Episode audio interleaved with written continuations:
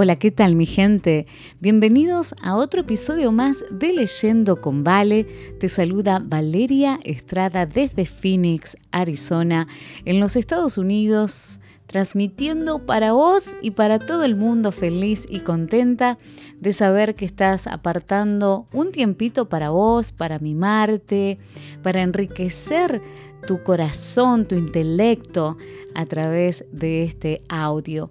Y estamos llevando la lectura en esta temporada número 6 del libro titulado Revive con signos de exclamación del pastor, evangelista y autor Roger Hernández. Vamos a repasar antes de comenzar con la lectura del capítulo número 4 lo que aprendimos la semana pasada para refrescar un poco nuestra memoria. El capítulo número 3 decía tareas insignificantes versus resultados importantes y aprendimos siete puntos que son muy, muy eh, importantes de destacar.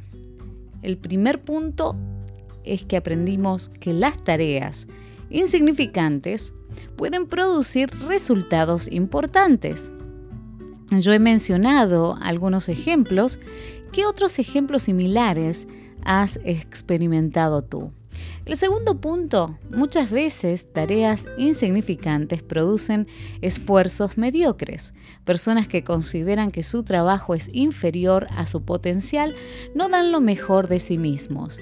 Como no sabes cuándo va a llegar esa oportunidad, debes vivir tu vida procurando esforzarte al máximo en cada tarea que realices.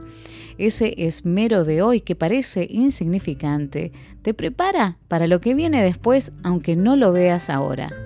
¿Qué métodos usas para automotivarte cuando no tienes mucho ánimo? Punto número 3. Las circunstancias no determinan el esfuerzo. Da lo mejor de ti siempre, no importa cuán famoso o halagado seas, cuán difícil te resulta celebrar los logros de otros que, a tu entender, no se merecen ese privilegio. Número 4. Dios usó con Elías un sistema que usa frecuentemente. Siempre sucede un milagro pequeño antes de uno grande. Este principio es consistente en la Biblia. Dios no comienza por la cima, el trono o el escenario. Mucho antes de que el gran milagro suceda, siempre hay milagritos que te preparan. ¿Qué pequeño milagro te ha sucedido durante este año? Número 5. no fuimos creados para morir. La razón por la cual la muerte es tan dolorosa es porque va en contra de nuestra naturaleza.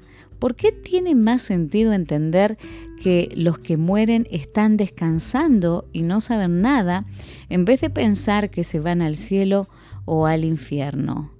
¿Escuchaste la canción que te dejé en, las notas del podcast? Limpiará cada lágrima. Puedes encontrarla en todas las plataformas musicales.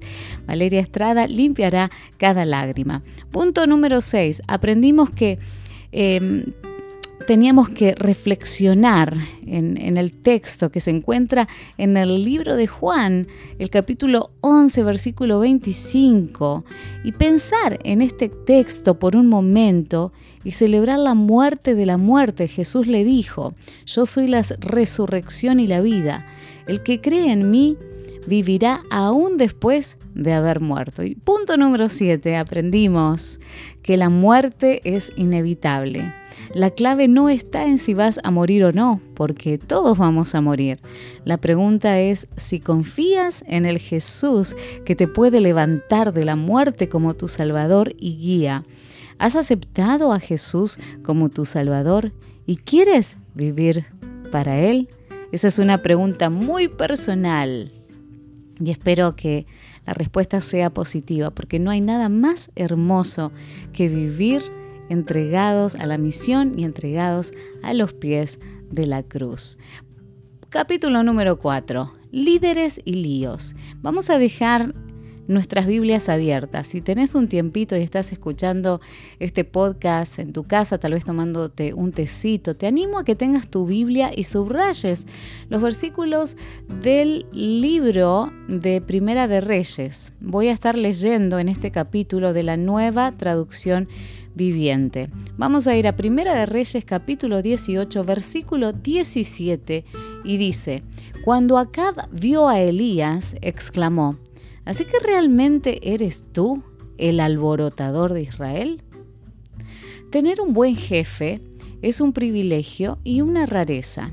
Yo he tenido la oportunidad de tener buenos jefes y no tan especiales. He tenido jefes favoritistas y otros fieles, directos y evasivos, unos preocupados por el empleado y otros preocupados por la producción a costa de la salud mental del empleado. Si tienes un buen jefe, dale gracias a Dios. Si no, ora para que te ayude. Yo tenía un jefe hace mucho tiempo y en una galaxia muy lejana que era muy indirecto en su proceso de comunicación. Te daré un ejemplo. En una oficina de 100 empleados, uno de ellos se equivocaba al llenar su informe mensual. El jefe reunía a todos los empleados y decía algo así. Es importante que nosotros llenemos los informes de trabajo correctamente. Equivocarse en eso es perjudicial para nuestra compañía y les estamos advirtiendo que no será tolerado. Cuando salíamos de la reunión todos pensábamos, seré yo, Señor. No es necesario que te diga lo perjudicial que era esa actitud para la moral de toda la compañía. La mejor estrategia hubiera sido hablar directamente con la persona que estaba realizando el informe mensual de forma incorrecta en vez de tirar indirectas. El jefe no hablaba y la moral no se elevaba. Ser líder implica más que tener autoridad y responsabilidad. Es también tener la pureza de carácter y la destreza que se necesita. De paso, no todos podemos ser dirigentes, pero todos somos líderes porque el liderazgo es influencia y todos influimos sobre otras personas. Parte del proceso de revivir, de recuperarse consiste en realizar un inventario de las relaciones e interacciones que tengo en mi vida. ¿Cómo soy como líder? ¿Cómo me relaciono con otros líderes? Este es un tema que me fascina. Lo percibirás al leer este capítulo. En la primera parte de Primera de Reyes, el capítulo 18, observamos a tres personas con tres diferentes estilos de liderazgo y tres diferentes misiones. Elías, el profeta encargado de decir la verdad y confrontado por un mal líder. Acab, el rey molesto por las consecuencias de no vivir en la verdad, un líder manipulador. Abdías, el jefe de la guardia atrapado entre sus convicciones personales sobre la verdad y su ocupación como ayudante de un mal líder. Y a continuación analizaremos uno por uno a estos líderes, comenzando por el peor de los tres. Primero, Acab el rey. No hay mucho eh, bueno que decir del rey Acab.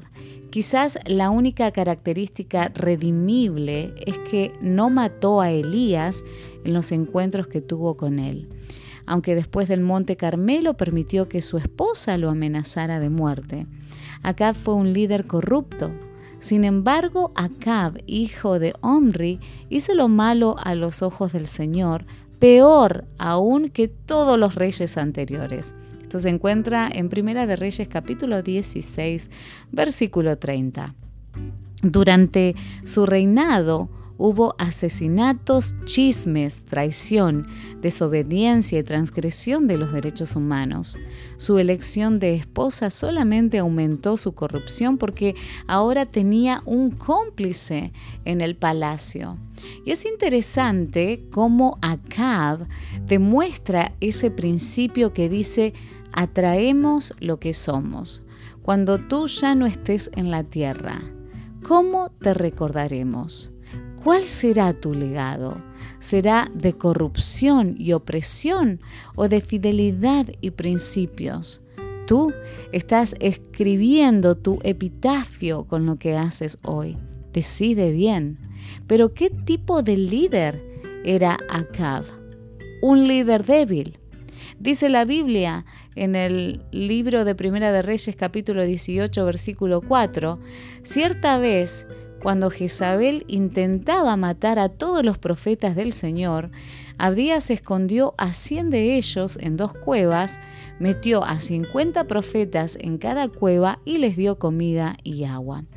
Acab no solo era corrupto, también era débil.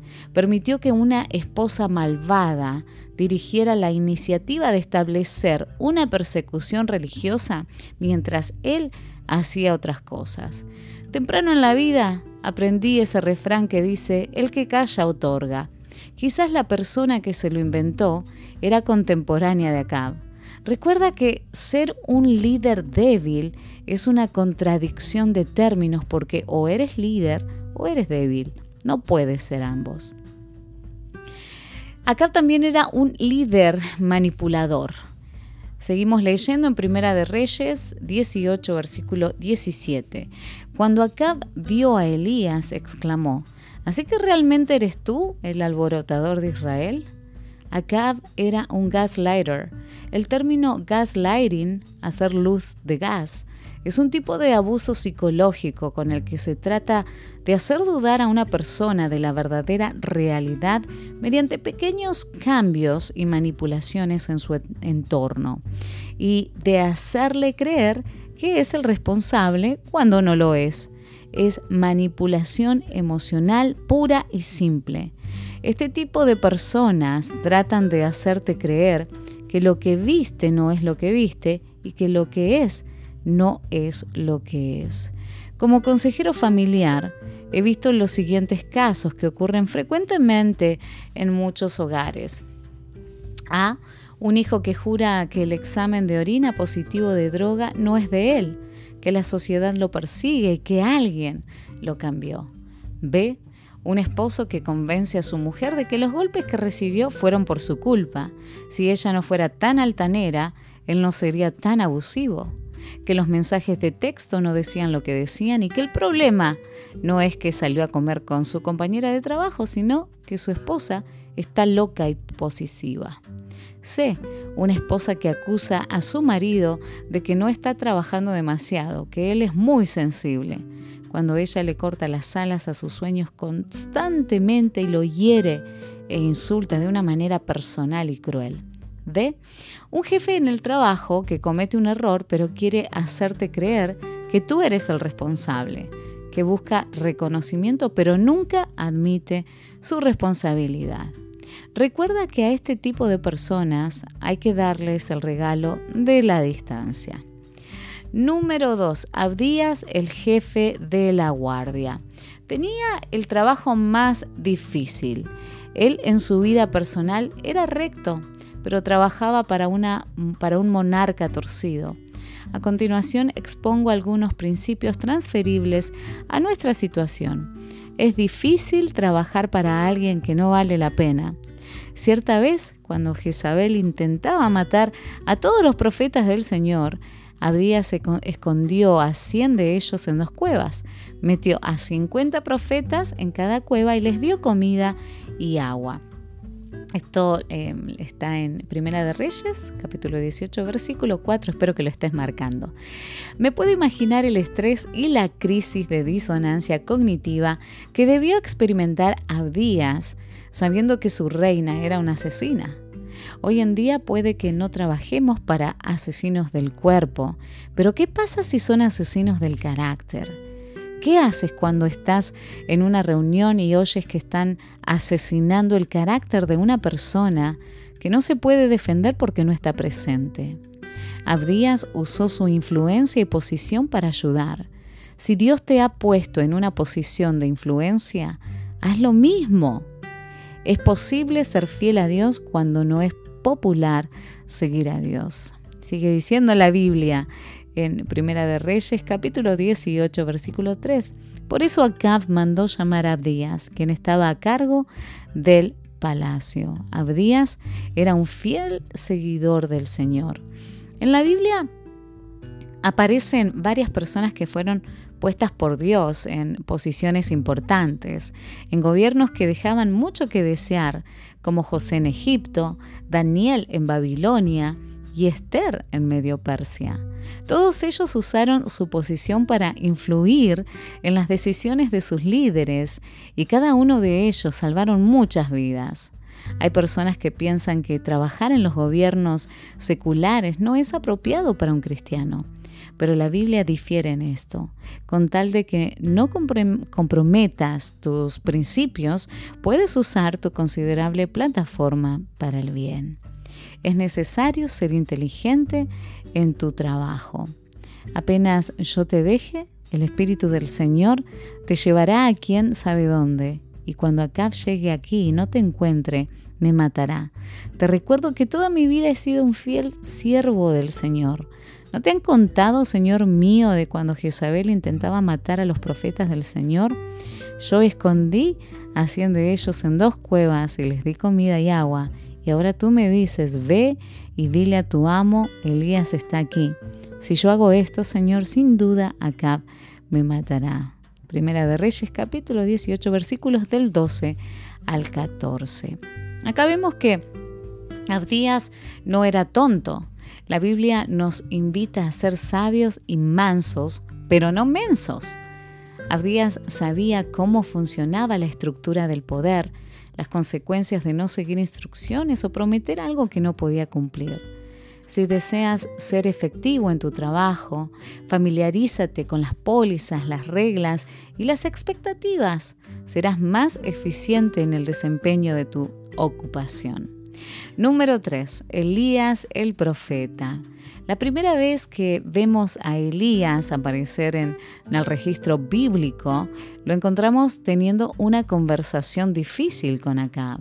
Desde ese momento su liderazgo experimentó varias pruebas, pero podemos imitar algunas de sus buenas características y evitar otras. Veamos las buenas por ahora. Son las siguientes. Un líder claro y de palabra. Primera de Reyes, capítulo 18, versículo 15. Pero Elías dijo, hoy mismo me presentaré ante Acab. Cuando Elías prometía algo, lo cumplía. En sus interacciones con reyes, mujeres y capitanes, era un hombre de palabra. Una de mis citas favoritas de una escritora inspirada describe al profeta Elías. La mayor necesidad del mundo es la de hombres que no se vendan ni se compren, hombres que sean sinceros y honrados en lo más íntimo de sus almas, hombres que no teman dar al pecado el nombre que le corresponde, hombres cuya conciencia sea tan leal al deber como la brújula al polo, hombres que se mantengan de parte de la justicia aunque se desplomen los cielos. Que Dios nos ayude a ser claros y confiables. En un mundo de compromisos con el pecado, Dios nos llama a ejemplificar lo que significa ser una persona de palabra, que cumple sus promesas, de otra manera, solo seríamos políticos con una afiliación denominacional. Un líder que no permite que lo manipulen basándose en mentiras. Y seguimos leyendo en Primera de Reyes 18, 18. Yo no le he causado ningún problema a Israel, respondió Elías. Tú y tu familia son los alborotadores, porque se negaron a obedecer los mandatos del Señor y en cambio han rendido culto a las imágenes de Baal.